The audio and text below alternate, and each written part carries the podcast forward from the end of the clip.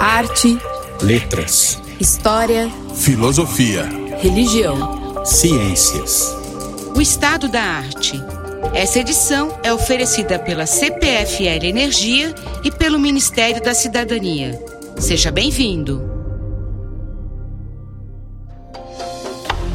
Olá. Quarta maior religião do mundo, o budismo é dominante nos países da Indochina e tem grandes populações no Japão e China. É também uma das religiões que mais crescem em nações como França, Estados Unidos, Canadá, Austrália e outras do Ocidente, em cujo imaginário Buda figura soberano como o arquétipo do sábio oriental. Com efeito, a Índia de Siddhartha Gautama há 2500 anos se parecia em mais de um aspecto com o mundo moderno. De um lado, imperava uma religião antiga e elevada, mas em parte ossificada por escrúpulos ritualísticos e rigorismos doutrinários, e em parte intoxicada por mitologias extravagantes. De outro, uma inquietação espiritual legítima era pervertida por um ceticismo radical e um materialismo desenfreado, quando não pelo cinismo mais nihilista. O budismo é a única religião cujo fundador não se declara um profeta ou emissário de um deus e que rejeita a ideia de um deus ser supremo. Muitos afirmam que é apenas uma filosofia, mas, para Buda, dedicar-se a especulações caras aos filósofos, como se o universo é finito ou infinito, ou se a alma é igual ao corpo ou diferente, é como um homem flechado de morte que se recusasse a extrair a flecha antes de saber quem a disparou, por quê, do que ela é feita ou como o foi. Como Sócrates ou Kant, ele relativizou certezas metafísicas para consagrar o primado absoluto da ética, e como Jesus ou Maomé, ele anunciou um caminho de salvação. Intérpretes modernos já o classificaram como um reformador liberal ético de um brahmanismo degenerado, um grande humanista secular, um empirista radical, um psicólogo existencial, o proponente de um agnosticismo extremo ou precursor de quaisquer outras ideologias afins aos seus vieses e pressuposições. O epíteto Buda significa o iluminado ou o desperto, mas ele mesmo se classificava em termos crípticos como Tathagata, aquele que veio, para Buda, toda existência é impermanente, insubstancial e, sobretudo, eivada de sofrimento, intensificado, no caso do ser humano, pela cobiça, ódio e ignorância que o aprisionam em inesgotáveis ciclos cósmicos de decadência, morte, renascimento e mais sofrimento. O único caminho para a libertação é a extinção do desejo através de uma vida dedicada à virtude, sabedoria e meditação. Ao fim, como ele não se cansava de reiterar, tanto no passado como no presente, eu prego só isso: o sofrimento e o fim do sofrimento. Para discutir a vida, a mensagem e a missão de Buda, recebemos à distância Ana Paula Gouveia, autora de Introdução à Filosofia Budista, com pós-doutorado em Estudos Budistas pela Universidade da Califórnia e pela École Pratique des Hautes Études da Sorbonne, Frank Uzarski, professor de Ciências da Religião da Pontifícia Universidade Católica de São Paulo e autor de O Budismo e as Outras, Encontros e Desencontros entre as Grandes Religiões Mundiais, e Rafael Shoji, doutor em Ciências da Religião pela Universidade de Hanover e autor de Transnational Faith. Frank, podemos delinear o contexto sociocultural e religioso na era, na época de Buda, mais ou menos 500 anos antes de Cristo? Quais seriam as principais feições da ortodoxia e da heterodoxia da religião brahmani à época? O Buda é representante de uma do movimento, eu diria, contracultural que estava se desenvolvendo naquela época por volta de 500 anos do Cristo. Pegou toda a Índia, inclusive questões como a hierarquia das castas, questão da herança, da tradição dos templos que passava do pai para o filho mais, mais velho e um surgimento de uma do, do movimento contracultural que estava se oponendo, eh, opondo contra o o brahmanismo ou a religião védica daquela época concentrada nos rituais e o monopolismo tecnocrático dos chamados sacerdotes. O Buda era um oponente desta corrente e suas doutrinas, embora que sejam muito semelhantes de vários elementos que também pipocaram em outros contextos naquela época, mostraram um novo início, algo que o Karl Jaspers, o filósofo, poderia falar, uma religiosidade típico da época axial, que muda completamente a lógica religiosa da época. Agora, Rafael, dentro dessa contracultura, nós tínhamos elementos até bastante parecidos com o que temos hoje, de, como eu citei na introdução, céticos, até materialistas, como a gente às vezes não está acostumado a atribuir a essas épocas antigas. Né? Se você puder falar um pouco sobre isso, sobre esses essas dúvidas que estavam se levantando, até não só de reformulações religiosas, mas até de antirreligiosas, né? Sim, eu acho que algo muito semelhante à época, considerando a nossa época atual, é uma liberdade religiosa que eu acho que bastante presente quando você observa que na época do Buda existiam várias escolas e várias filosofias tentando responder questões associadas a uma transformação muito rápida que estava acontecendo na sociedade. Que o Frank, inclusive, citou como essa era axial. Então, existiam reinos independentes, é, o comércio, a comunicação, a urbanização estavam é, crescendo. Então, você tinha inovações tecnológicas uma classe de comerciantes ascendendo também. E é, o fato dos Upanishads, né, que são uma parte da cultura védica, introduzir alguns elementos de salvação individual, fez com que várias dessas escolas pudessem é, surgir e questionar a, uma tradição védica que estava muito baseada no ritual. Eu vejo muito essa semelhança e essa liberdade religiosa propiciou diferentes é, doutrinas novas. O jainismo também veio junto com o budismo, mas também essas correntes mais materialistas. Mas eu acho que uma coisa também importante a dizer, como introdução, é que o nosso conhecimento sobre a tradição budista é muito dependente da tradição oral né? O budismo ele foi escrito, os sutras budistas, né? É, as escritas budistas eles foram formalizados em torno de 300 a 400 anos depois da morte do Buda. Então existem é, bastantes pontos de vistas e polêmicas sobre o que exatamente eram escolas budistas e o ambiente da época. A gente tem que se contentar, especialmente com a cultura inicialmente oral e sem imagens. Né? Ana Paula, o que a gente sabe sobre a juventude desse aristocrata, Siddhartha Gautama, fazendo aí as distinções, evidentemente é uma série de lendas que depois são é, registradas, né, como o Rafael falou, dentro de uma cultura oral, mas os esforços históricos e filológicos aí de identificar essa figura histórica na sua juventude, o que a gente sabe sobre ele?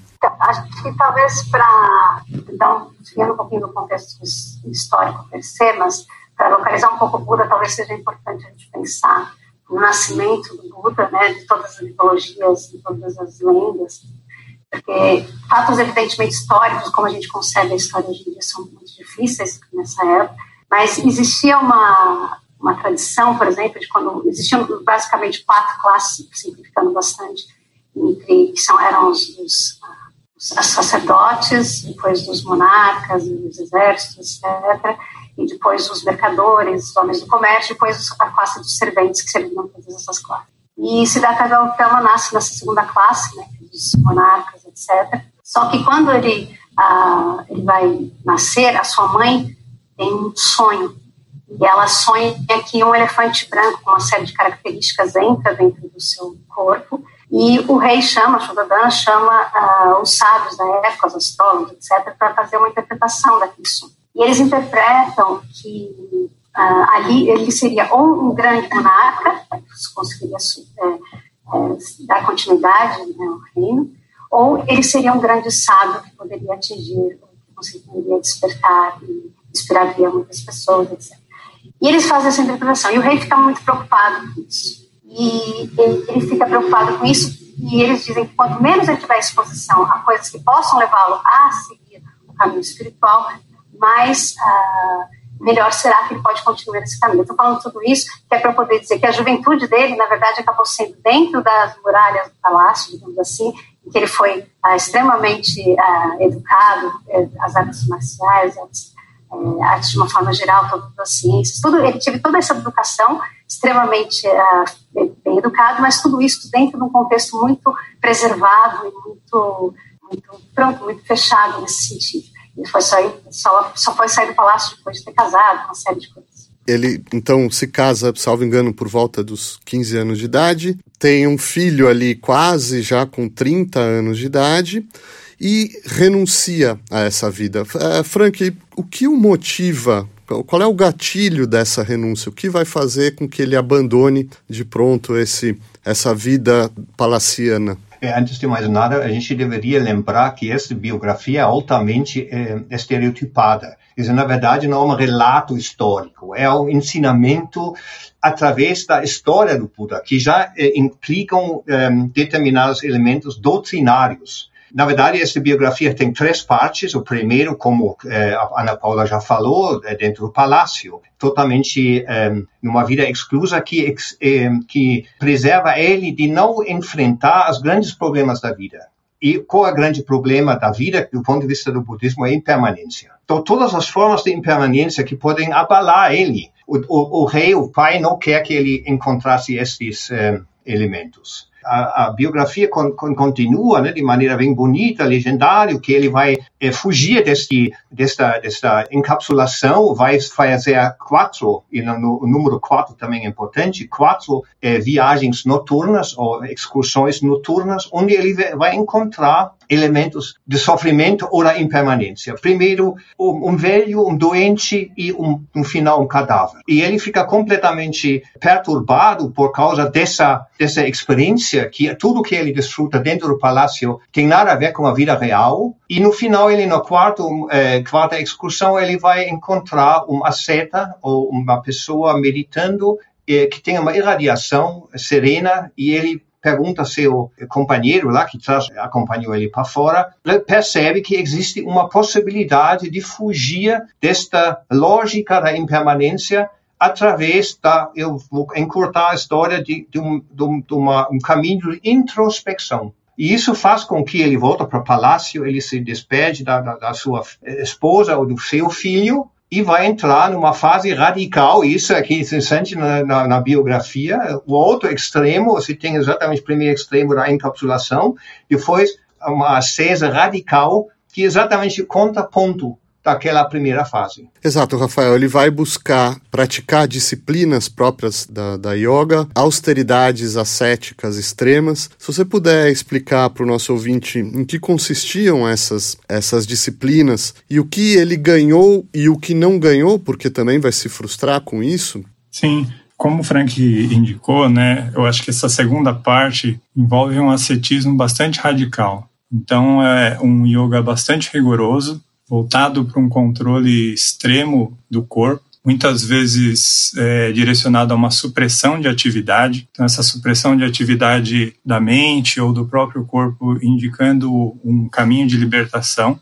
Mas existem também algumas heranças importantes do ponto de vista de métodos meditativos que, que foram aprendidos pelo Buda, segundo os estudos budistas. Né? Foi aí que ele conheceu técnicas voltadas para meditação, estados mentais sem forma, o que são conhecidos alguns estágios de meditação. Mas ele, é, indo nesse extremo, sentiu, assim, depois, adiantando, né, essa necessidade de voltar a um caminho do meio né, que seria algo que superasse esse extremo entre o prazer e a satisfação e esse, esse ascetismo mais rigoroso. Ana Paula, então o momento, essa, digamos, segunda renúncia, ele renuncia à vida palaciana para ao luxo, para viver um outro extremo, mas também renuncia a esse extremo para viver, como disse o Rafael, um caminho do meio. E as lendas, né, ou a, a história conta de uma experiência determinante onde ele de fato vive né, a iluminação debaixo de uma de uma árvore. Como foi? Se você puder descrever o que, que acontece ali. Exatamente, ele passa por esses estados de absorção meditativa, encontra com seus. Antes dele entrar, acho que no ascetismo profundo, ele tinha tido aqueles dois professores né, é, que ensinaram os estágios, os primeiros, primeiros dois estágios, querem que ele seja mestre, ele disse que não, depois vai para o segundo professor, e finalmente fica aqueles seis anos com cinco ascetas, assim, claro que vai ter muitas formas de contar essas histórias filme.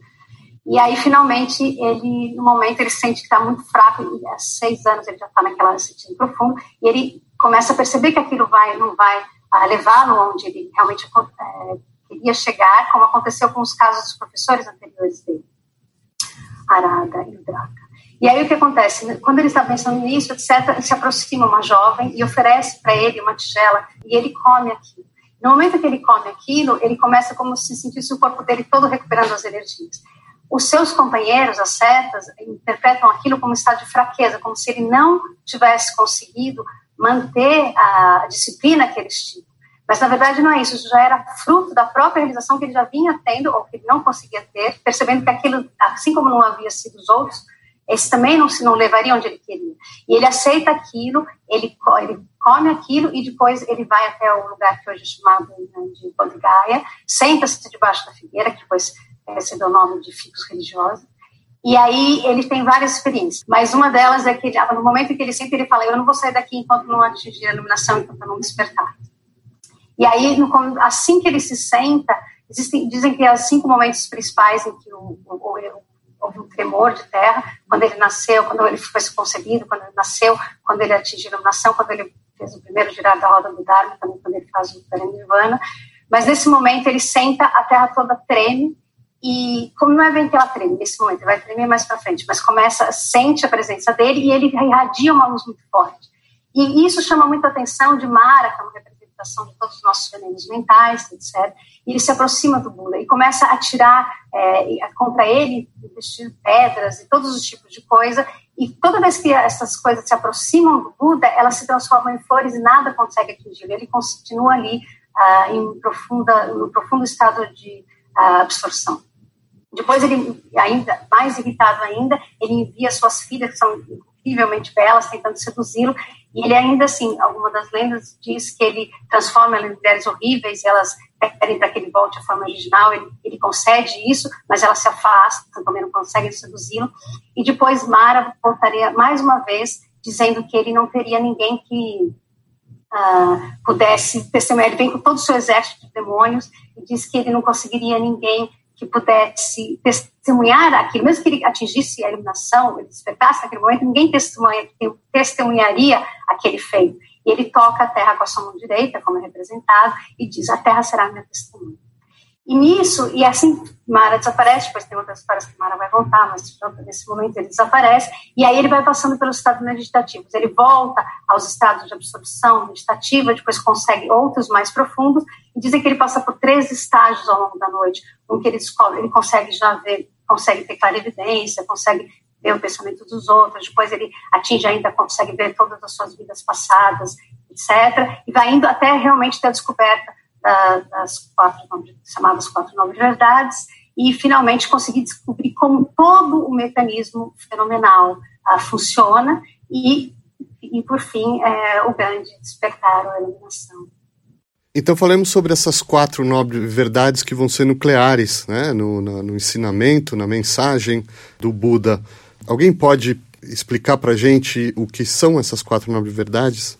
Eu comparo isso sempre com uh, uma visita ao médico. Você vai para o médico, o médico vai primeiro fazer um levantamento das, dos sintomas, dizer, vai fazer uma diagnose. Essa primeira nova verdade vai constatar qual é a doença principal, qual é a situação antropológica profunda né, de todos os seres humanos. E ele cunha essa palavra que é eh, complicado, acho que na tradução, que, que eh, nossa, nossa, nossa língua a gente falia sofrimento. Mas sofrimento é uma palavra que para nós tem uma conotação muito específica. Não é que que a gente fica 60% feliz e 40% não tão feliz na nossa vida. A questão é outra. A questão é qual é a satisfação completa que você busca na vida relativa. Qualquer mesmo que a maior felicidade, um momento de sorte, é, você sabe que vai acabar. É, essa forma passageira de vivenciar, mesmo as, as, situações mais felizes, é uma forma de insatisfação permanente, né? sofrimento. A segunda questão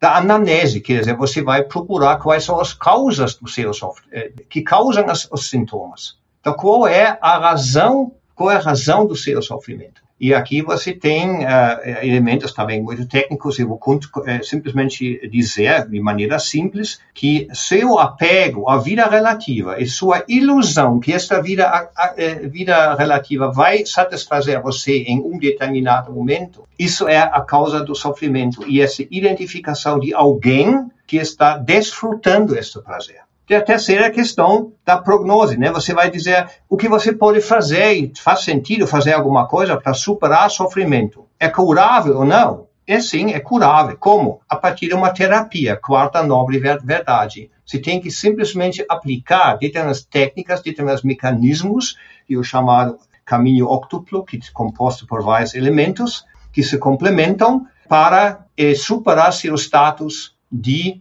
de sofrimento. Então, Rafael, antes de entrar na parte terapêutica, vamos uh, detalhar um pouco as, os, as, as, duas primeiras nobres verdades, né? o sofrimento e a causa do sofrimento. Ele define três traços distintivos da existência, com perdão da, da pronúncia, anika, dukkha e anatta, né? o que seria também, a tradução vocês podem me corrigir, mas a existência é impermanente, insatisfatória e insubstancial. Se você puder explicar para a gente essa análise existencial do Buda. A gente tem, é, dentro dessas perguntas, uma cosmologia, um mundo no qual é natural a percepção de múltiplas encarnações, né, de sucessivas vidas. Essas sucessivas vidas, elas têm uma condução ligada ao sofrimento, como o Frank mesmo colocou, e esse sofrimento, ele é indicado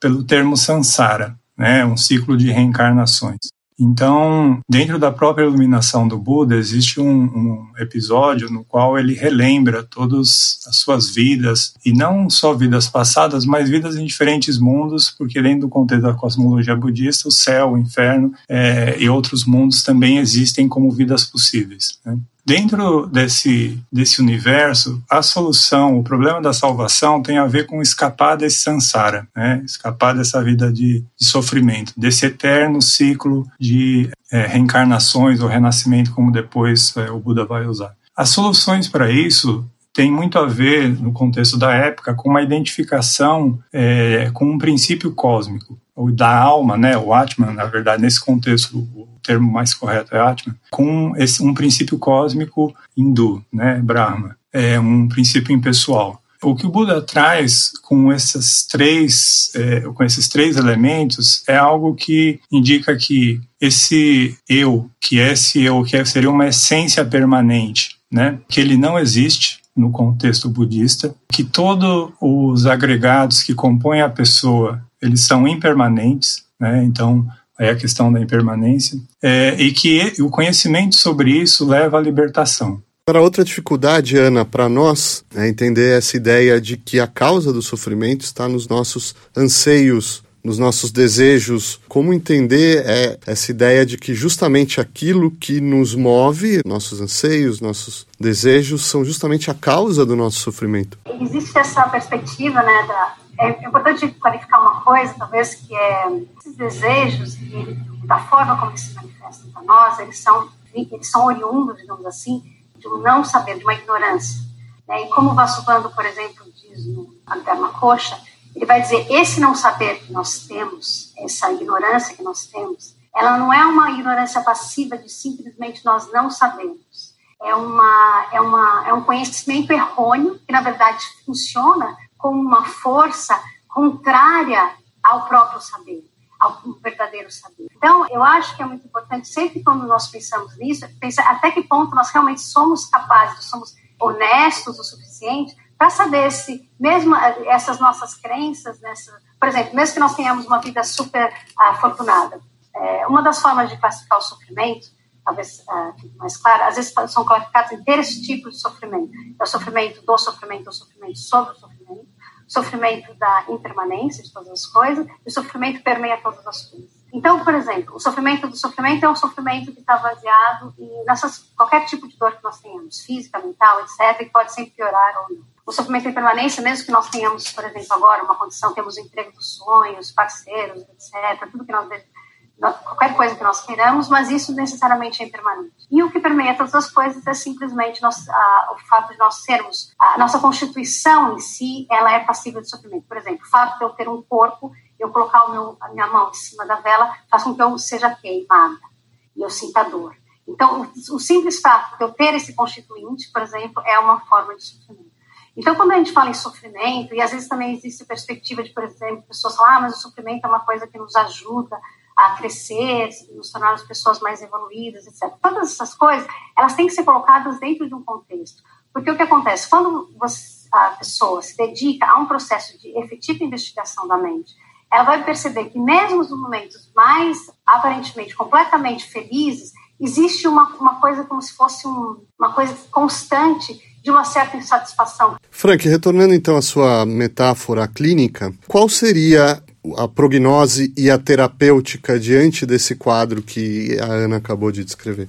Como nos libertar do sofrimento? Sim, primeiro, é, o budismo é uma religião, diferentemente das religiões que trabalham. O budismo, eu diria, o budismo é, é primitivo, entre aspas, né? Depois tem outras formas de budismo, onde o budismo se apoia a ideia da graça, que existe um salvador, existe uma força que poderia salvar você da sua situação existencial, que o budismo primitivo não conhece. Ele atribui todo o potencial salvífico ao indivíduo, ao praticante. Quer dizer, o budismo, e por isso eu acho que faz com que ele seja bastante atraente para muitas pessoas no Ocidente, é um conjunto de, de técnicas e um caminho composto por vários elementos. Então, esse caminho óctuplo, ele é composto por três, vamos dizer, blocos. Um tem a ver com atitudes.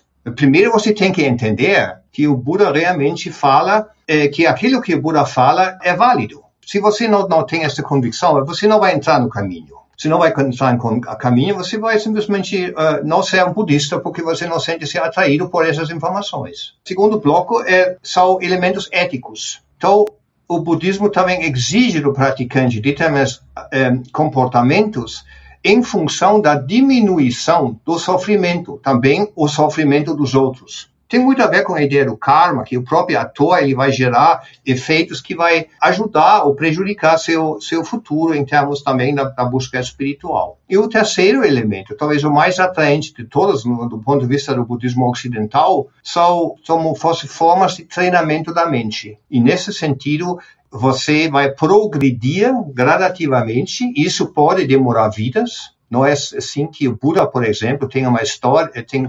575 histórias, chamadas Jatakas, que falam sobre as vidas anteriores do Buda como único interesse. Como este ser, no final, se iluminou, como ele conseguiu chegar a um status que forneceu para ele essa possibilidade. Alguém pode nos definir para o nosso ouvinte essa concepção do nirvana, que é outro termo que está no nosso imaginário, mas é difícil de ser capturado ou intuído. O que era exatamente essa ideia do, do Nirvana? Na verdade, a palavra Nirvana em si, ela tem a ver, ela carrega esse, esse significado de extinção. Então, um dos exemplos que é dado é, por exemplo, quando você apaga uma vela, o que, que acontece com a chama? Para onde é que ela vai? Ela não acontece nada com a chama. Ela, ela, o fato da a chama simplesmente se extingue porque aquilo que fazia com que ela existisse desapareceu. Quer dizer, o motor, que muitas vezes é qualificado como desejo, etc., que fazia com que ela se mantivesse acesa, ele simplesmente se extinguiu. Muitas vezes era descrito como paz. Mas é importante entender o que é essa paz. A paz também, e o nirvana, assim como a gente usa figurativamente, ah, estou no lugar, estou no nirvana, quer dizer, um monte de coisas fantásticas acontecendo, etc. Essa ilusão de que nós estamos numa, num estado de felicidade, de perpétua, etc., então, é, toda essa, essa, essa uma espécie de jeito como essa palavra foi sendo usada, que se distingue muito daquilo, né, do que essa ideia da, dessa paz, estaria é uma coisa que estaria além dos conceitos, porque também dependendo da escola budista você vai fazer às vezes contraste entre o que seria o samsara e o nirvana como o oposto desse samsara. Mas na verdade essas duas coisas elas não necessariamente estão em oposição elas podem ser vividas ao mesmo tempo, mas tudo isso depende do nosso treino mente, dos nossos estados, etc. Eu acho que é importante entender que uma das características do Buda como grande professor didático é, é uma retórica negativa que cria muitos problemas por nossa parte. Quer dizer, o nirvana, na verdade, é uma negação. O nir é uma negação de algo. E o problema com esta informação que Buda, Buda usa para mostrar que nenhuma coisa que a gente poderia imaginar do ponto de vista das nossas experiências como seres humanos limitados podem se igualar e é, ser, ser é, semelhante daquilo que o Buda quer dizer quando ele fala nirvana, na verdade é uma uma informação que deixa muito aberto várias interpretações, é, não apenas do ponto de vista das escolas budistas, mas também do ponto de vista ocidental. E o problema nosso, o segundo, é Arthur Schopenhauer, o filósofo pessimista, ele vendeu posteriormente sua filosofia como se fosse uma uma réplica eh, ou, uma duplicação eh, do, do, ensinamento do Buda e muitas muitas pessoas e do Ocidente, particularmente na época do Schopenhauer, pouco depois, associaram o Nirvana como se fosse uma morte espiritual, um suicídio dos praticantes que simplesmente não aguentam mais o sofrimento e querem se liberar do, do uh, sofrimento através de um, eu diria, uma, um suicídio espiritual. Nada disso tem a ver com o budismo e, e nenhum budista uh, que pratica e representa o budismo, as escolas do budismo, confirmaria essa interpretação. Rafael, nós estamos falando da, das ideias, da doutrina e de todo esse ideário que uh, se desenvolve a partir da experiência da iluminação de Buda, mas vejamos agora como isso começa a se encarnar, porque ele tem dúvidas inicialmente se ele deve seguir ensinando essa, essa doutrina para o mundo ou não, mas decide por sim, né? E começa a formar uma comunidade de discípulos em torno dele que vão depois propagar essa doutrina chamada Sangha você pode apresentar para o nosso ouvinte um pouco quem foram os primeiros discípulos, né, as características dessas pessoas que vão ali estar ali em torno ao Buda, quais as rotinas e práticas dessa comunidade? Os primeiros discípulos têm a ver com os companheiros dele, como a Ana Paula mesmo citou. Alguns familiares também entram na Sangha, né, nessa comunidade budista. É importante lembrar que é, o Buda se iluminou e depois é, ensinou por cerca de 45 anos, talvez, a tradição, porque ele vem a falecer com 80 anos, então não é pouco tempo, é muito tempo. Muitos estudos budistas mostram que existem camadas diferentes de interpretação e reinterpretação dos ensinamentos budistas pelo próprio Buda. E o Buda ele tinha uma qualidade de conseguir direcionar o discurso para a comunidade e para a pessoa com a qual ele estava falando. Então, entre esses discípulos existiam renunciantes que estavam em busca de um, um caminho, é, de um guru. Existem adeptos de religiões védicas, existem filósofos com especulações mais metafísicas. E dentro do contexto da tradição budista, o Buda sempre sabia o que dizer na hora certa para a pessoa correta. Então, é um pouco difícil generalizar essa comunidade. É, eu acho que ela é bastante diversificada quando a gente vê os textos. A prática dessa comunidade original, ela parece que está direcionada a escutar esses sermões do Buda. Existiam épocas específicas de retiros, é, especialmente as épocas de chuva, né, devido à questão geográfica é, de nessa época ser muito difícil a viagem a pé, mas existia também essa é, comunidade é, bastante voltada para uma peregrinação constante, ou seja, uma, era uma comunidade itinerante, né, que andava é, nos lugares, entre os lugares na, no norte da Índia na época seca. E esses sermões, esses retiros, essas peregrinações, eles eram suportados por doações e contribuições da comunidade leiga. Então a comunidade leiga, ela foi integrada ao budismo mas existe, nesse budismo primitivo, uma diferença muito grande entre o que significa ser um monge e um leigo. O leigo tinha como pressuposto praticar a ética, mas, em geral, ele não era entendido como alguém que estaria destinado à iluminação, ao nirvana estaria destinado a um nascimento com melhores condições em vidas futuras para o Nirvana. Depois o budismo Mahayana vai reinterpretar muito dessa, dessa questão, dessa diferença entre o leigo é, e o monge, vai reinterpretar também a diferença entre é, Nirvana e Sansara, mas nesse início essa comunidade ela é bastante dividida nessas duas classes, né, dos monges e do, dos leigos. Os monges mais voltados então para sermões, retiros, peregrinações, diferentes tipos de meditação, e os leigos muito voltados para a prática ética e doações e contribuições à, à comunidade budista. E Frank, ele vai uh, enfrentar uh, certas resistências e vai fazer também certas críticas ao brahmanismo, mas eventualmente outras congregações religiosas, escolas filosóficas. Se você puder ilustrar um pouco que tipo de, de atrito que está ali em jogo, quais são as críticas dele e, e, eventualmente quais são as críticas que ele sofre também. Como eu já falei uh, no outro momento, mas uh, no início, era uma época de pluralismo religioso. Então havia muitos elementos que estavam circulando e filosofias em contradições, eh, brigas entre aspas eh, a respeito de determinadas concepções que estavam no ar naquela época. E isso gera, obviamente, eh, diria, polêmicas e esclarecimentos. É uma, uma das, das, das, técnicas do Buda é simplesmente se silenciar diante das alternativas. Nesse sentido, diminuindo também a confusão dos próprios discípulos, que sempre mostraram uma curiosidade em questões metafísicas, por exemplo. Algo que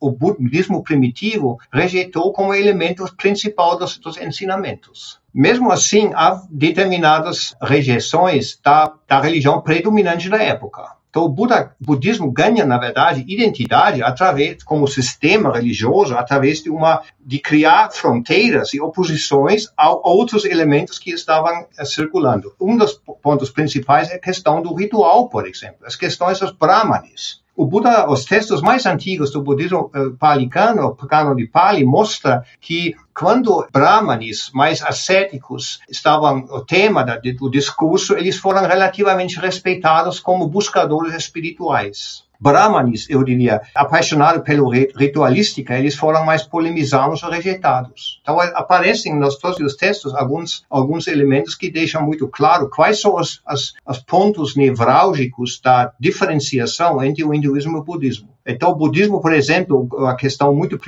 principal é a questão das castas. O budismo rejeita as castas, que é uma ameaça para o, o, os brahmanes, que, como primeira casta privilegiada, obviamente não gostavam muito dessa, dessa doutrina. Uma pessoa que estava circulando pela Índia questionando a legitimidade das castas. E, por outro lado, obviamente, no momento em que o imperador Ashoka terceiro século, segundo século antes do Cristo, começa a se tornar um promotor ou um protetor do budismo e transforma o budismo na sua religião esta, é, é, é, do, governo do país, aqui os brahmanes ficam mais alarmados, obviamente. E existem depois retrocessos. Eh, alguns eh, reis maharajas locais começam a refortalecer o hinduísmo em detrimento ao, ao budismo e um dos maiores problemas para a história do budismo na Índia, você sabe que o, o espectador, o ouvinte deve saber que o budismo desaparece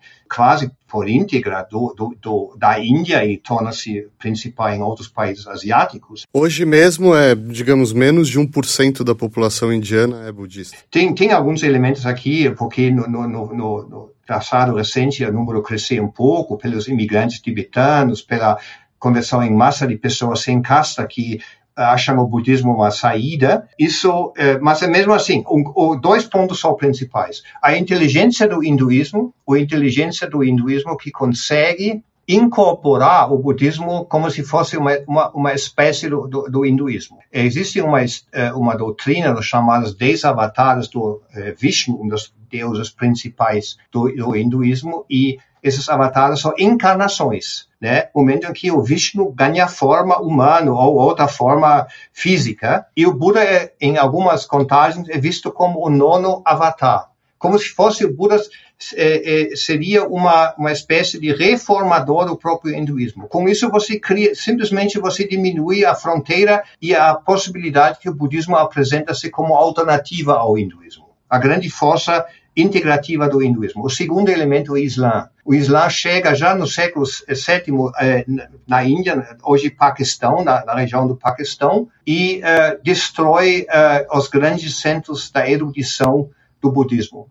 Hoje no Paquistão, estive lá, vi, as ruínas existem ainda, grandes universidades budistas foram simplesmente destruídas pelos muçulmanos. Então aqui você tem sempre concorrências e hostilidades no mundo religioso. A grande vantagem do budismo nesse sentido, embora que seja uma religião universal, ele não necessariamente é uma religião ativa no sentido de missão. Ele não ele não apresenta-se como concorrência de alguém que ativamente procura novos eh, praticantes no mundo. Ele tem a sua atração por causa disso também, porque ele não, não se apresenta no sentido ofensiva ou agressiva como religião proselitista, mas ele tem este, este, eu diria, hesitação de se tornar algo em concorrência e competição com outras religiões. Certo. Ana, eu queria voltar a um ponto que o Rafael já mencionou, que é essa relação com os leigos, porque me parece que uma das questões que já emergem à época, que nos interessa muito e a todos os nossos ouvintes que são leigos, é, de um lado, como os leigos é, são chamados a viver essa iluminação. Né? Se é só uma figura de segunda classe que está destinada a simplesmente alimentar material materialmente uma elite de monges, né? Ou se, por outro lado, é possível viver também o seu próprio nós leigos, um caminho de iluminação. E o outro ponto é também a relação do budismo com a sociedade civil, porque talvez uma das críticas à época, mas que também hoje pode ser levantada é de que o budismo levaria ao quietismo, à apatia, ao imobilismo social.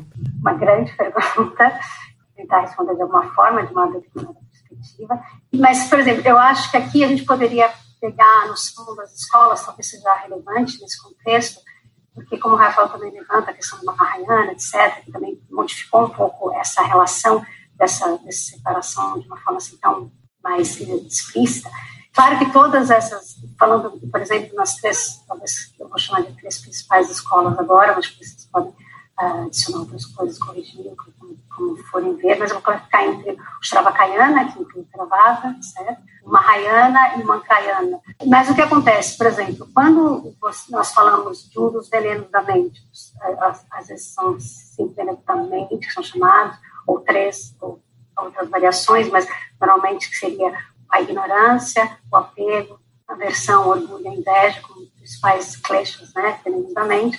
Então, se nós pegarmos, por exemplo, a relação que nós podemos estabelecer com o apego.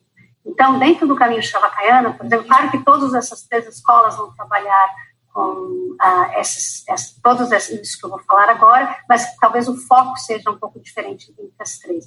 Então, por exemplo, no Shavakayana, os leigos, quando você fala sobre o desejo, existe uma, uma, você sabe, todas as escolas sabem que isso, o desejo não é não é uma coisa é, que vai levar à felicidade ou à iluminação, mas ao mesmo tempo, então ele por isso ele vai de alguma forma ele procura abandonar o desejo de alguma forma. Então aí você vê que existe uma, como nós sabemos por experiência própria, o quão difícil é nós conseguirmos mudar os nossos próprios hábitos. Então se você estiver completamente imergido numa, numa, num ambiente, digamos assim, que não é propício para isso, isso é praticamente impossível. Então, quanto mais é, você conseguir estar imerso nisso, uh, melhor, certo? Nós podemos fazer isso com coisas pequenas, pequenas experiências na nossa vida diária. Mas se você tem essa, essa noção de abandono desse desejo, você tem uma perspectiva. Então, isso, essa, essa condição se torna ainda mais Se você, por exemplo, tem uma, uma perspectiva, você também vê o desejo, por exemplo, no caminho Mahayana, mas a tua perspectiva é mais de transformação. Então, por exemplo, eu, eu, percebo o desejo e eu sei que todos os seres têm desejo, mas a minha noção, além de eu olhar para aquele desejo pensar, o desejo é uma coisa que eu não, ah, ah, não é positiva, não vai fazer bem, eu sei que ele vai, ele eventualmente leva a, a, ao sofrimento, mas o que, que eu posso fazer? Eu posso não só ah, tentar moderar as minhas ações com relação a esse desejo, mas eu posso transformar isso e fazer aspirações, inclusive, de que outros seres não tenham que passar pelas mesmas coisas, ou se passarem, tenham formas de controlar isso. Então, eu vou transformar essa percepção do desejo, não necessariamente só abandoná-lo, mas transformar isso. E depois, uma terceira perspectiva, que os outros também fazem, claro, que são eliminatórias, todas as pessoas, é, por exemplo, no Mantrayana, em que você vai ter uma, uma relação de conhecer. Então, por exemplo, você identifica, o desejo é identificado, mas a maneira como eu vou me relacionar com o desejo, ela, eu vou observar, eu percebo o desejo. Eu não vou nem rejeitar e nem aceitar. Existe uma noção de um processo de conhecimento que vai fazendo com que o praticante se torne cada vez mais sensível e perceba cada vez graus mais sutis dentro do seu, seu processo mental e consiga identificar isso. E consiga lidar com isso, nem no estado de rejeição, mas simplesmente identificando aquilo como uma coisa altamente passageira que não tem uma realidade intrínseca. Então, ele não vai se recriminar por ter desejo mais, ele simplesmente olha para o desejo e fala, só o né? Ele vê aquele desejo e fala, é mais uma nuvem. Então, esses processos vão fazendo com que um praticante, em qualquer situação em que ele se encontre, ele possa praticar, sendo ele laico, sendo ele não leigo, sendo ele não leigo, sendo da comunidade monástica. É claro que, como eu disse antes, se a pessoa tiver condições que facilitem esse processo, isso é, naturalmente, o processo pode acontecer mais rápido não, mas tudo vai depender muito mais também de uma perspectiva de, de, como o praticante é capaz de fazer isso no seu dia a dia ou não. Isso vai depender muito também das próprias propensões, etc. Isso uma das questões. Agora, talvez, é, não sei se o professor Frank quer falar, agora que eu ia responder a segunda pergunta.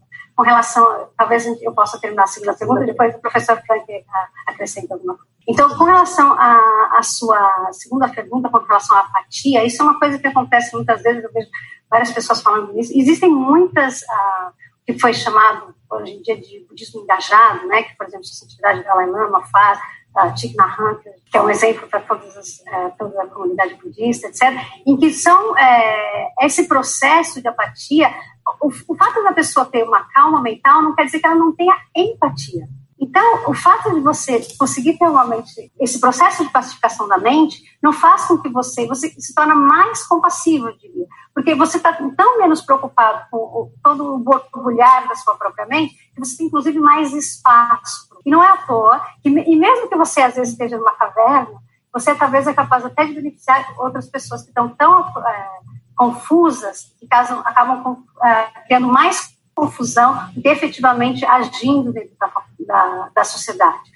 Então, essa noção de apatia é um mito, ao meu, ver, ao meu ver, e existem grandes mestres que provam isso com as suas ações no mundo, em, todos, uh, em todas as áreas, inclusive, por exemplo, a gente pode pegar o exemplo da Cancer Foundation, que trabalha desde a coisas budistas, coisas não budistas, ajuda de pessoas sem terra, ajuda de pessoas com necessidades, reconstrução de coisas. Quer dizer, existem muitas instituições, budistas que efetivamente atuam na sociedade, além do código ético, obviamente, que a sociedade Dalai Lama cansa de falar da ética no mundo, já deu, escreveu um livro sobre isso, participou de vários eventos falando especificamente disso, dessa questão de tipo uma, uma ética uh, no mundo que valeria não só para uma determinada a nação, mas valeria para todas as nações, de como esse tratar os outros, etc.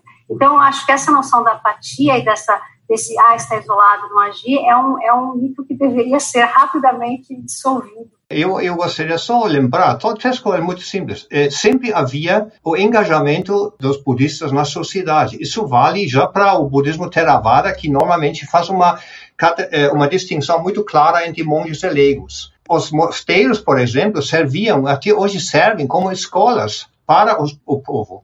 As pessoas vão matricular os filhos, mesmo que eles não sejam monges depois, nas próprias escolas. Então, uma das tarefas, entre vários outros, na sociedade tradicionalmente budista, um engajamento social por parte dos monges. Segundo aspecto, a questão da compaixão. A Mahayana Budismo, por exemplo, cria muito cedo já diversos Mahayana Budismo, budismo na, no Extremo Oriente, né, China, Japão, Coreia, é hospitais para animais né? Ele cuida dos animais, então é uma manifestação da, da preocupação com o bem-estar de outros seres ao redor da própria vida eh, budista. E o terceiro aspecto, rapidamente, é a questão do budismo engajado. Um dos aspectos que motiva uh, o budismo engajado, ou serve como uma justificativa, é a questão seguinte: você não vai se desenvolver individualmente quando você vive uma sociedade que sofre, uma eh, uma cidade que é poluída, uma sociedade violenta injusta, toda essa atmosfera, você é conectado com esses elementos.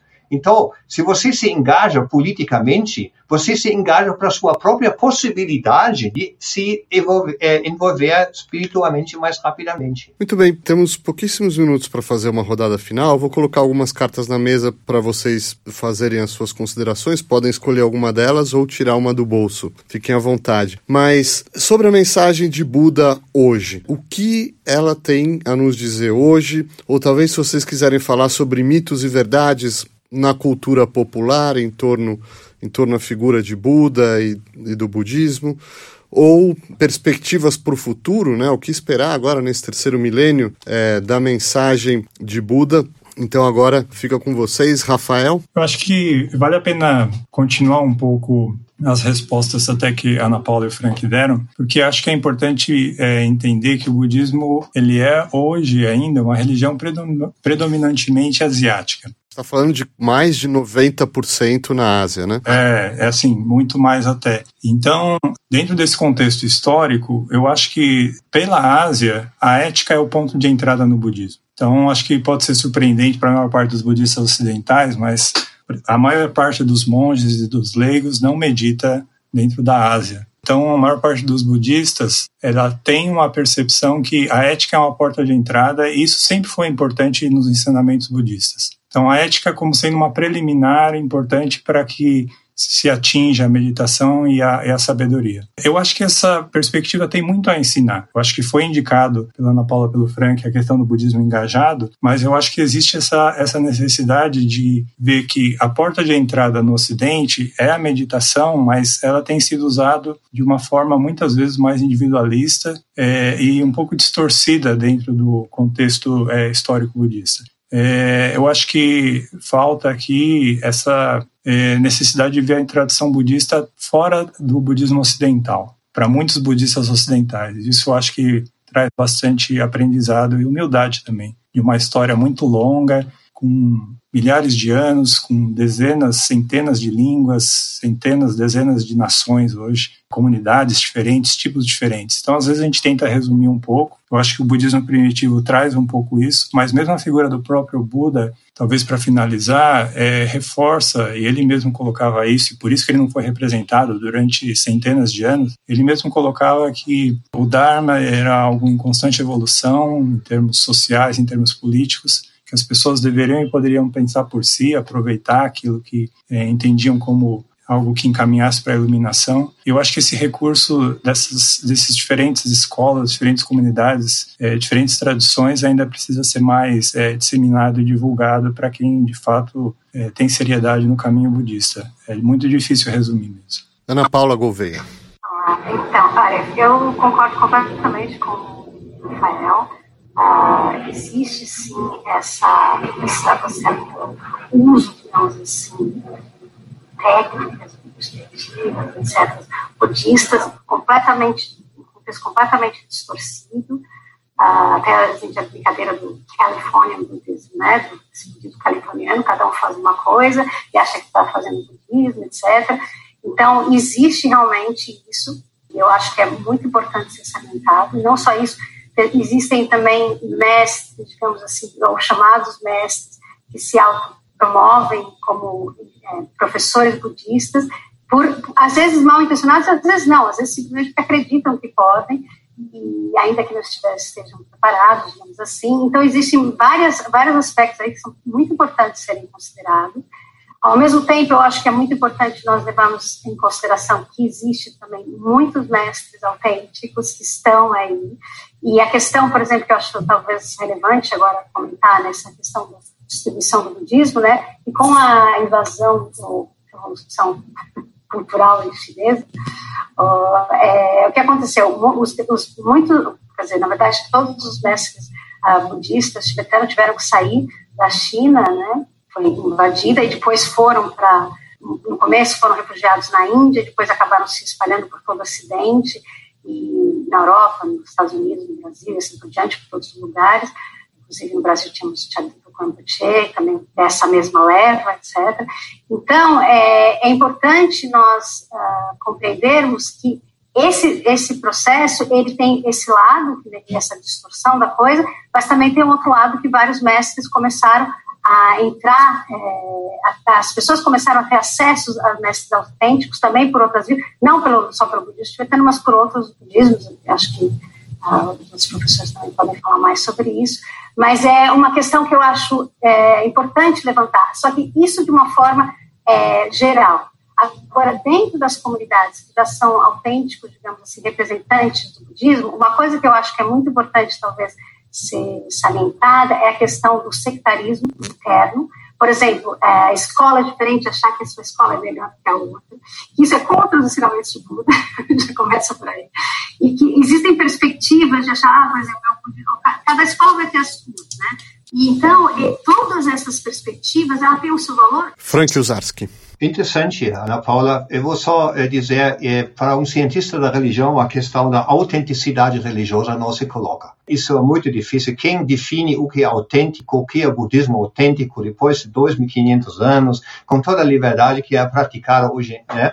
Mas é, alguns elementos acho que são interessantes. Eu acho que o budismo é muito compatível, eu falo agora mais com o budismo ocidental, com a modernidade. Quer dizer, a questão da liberdade individual, a questão da não insistência a uma verdade absoluta dogmática. Para e a questão da prática. Para o budismo não é questão se é, é, existe algo verdade ou não. Isso é mais uma questão é, filosófica que pode ser respondida por uma religião que tem suas dogmas e esses dogmas são invariáveis. Para o budismo é mais importante se uma, uma, um método funciona e contribui para a evolução espiritual. E isso pode demorar e por isso este aquilo que às vezes é chamado o handicap do budismo, que ele não faz muita missão ofensiva, é uma grande é, vantagem, porque muitas pessoas estão de saco cheio de, de invasões, de, de, sermões religiosos que não querem ser infiltrados e, e, e dogmatizados por outras pessoas que acham que eles sabem como as coisas funcionam. Essa liberdade, essa flexibilidade, por exemplo, a questão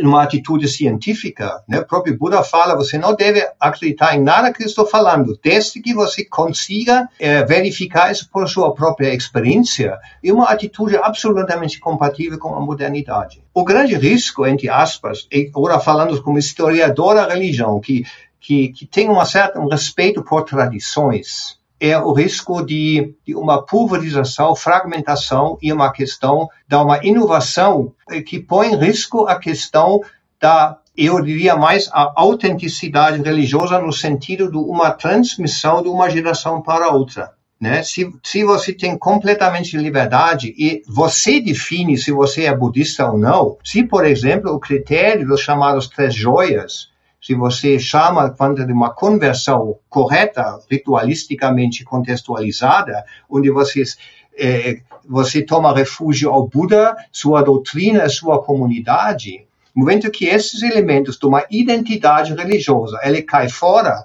e todo mundo pode dizer, não, o budismo é apenas uma filosofia, não precisa me associar a uma comunidade, é, é problemático nesse sentido.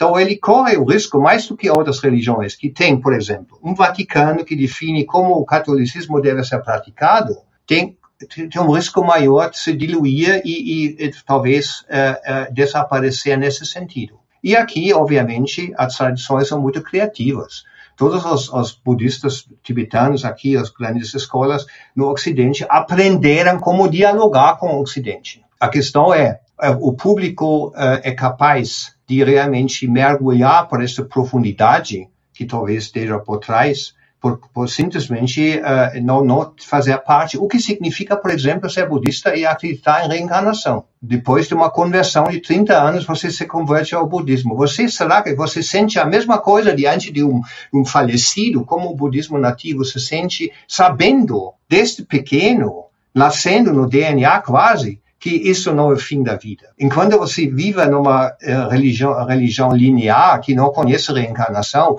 isso você, você engoliu nos seus primeiros anos de vida, isso é sua experiência de vida, que não muda apenas por um simples, uma simples afinidade a uma ideia, né, que eh, não tem sustentação biográfica nesse sentido. Né? Mas o futuro está aberto, o cientista da religião está muito curioso o que vai acontecer. Né? Ana Paula, Rafael, você também, eh, Marcelo, é cientista da religião. Para nós é um prato cheio de novos projetos.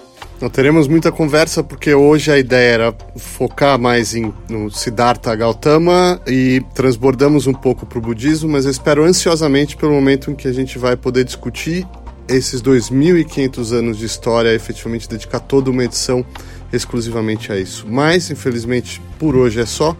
O nosso tempo acabou. Obrigado, Ana Paula Gouveia. Obrigado, Frank Uzarski. Obrigado, Rafael Schoge.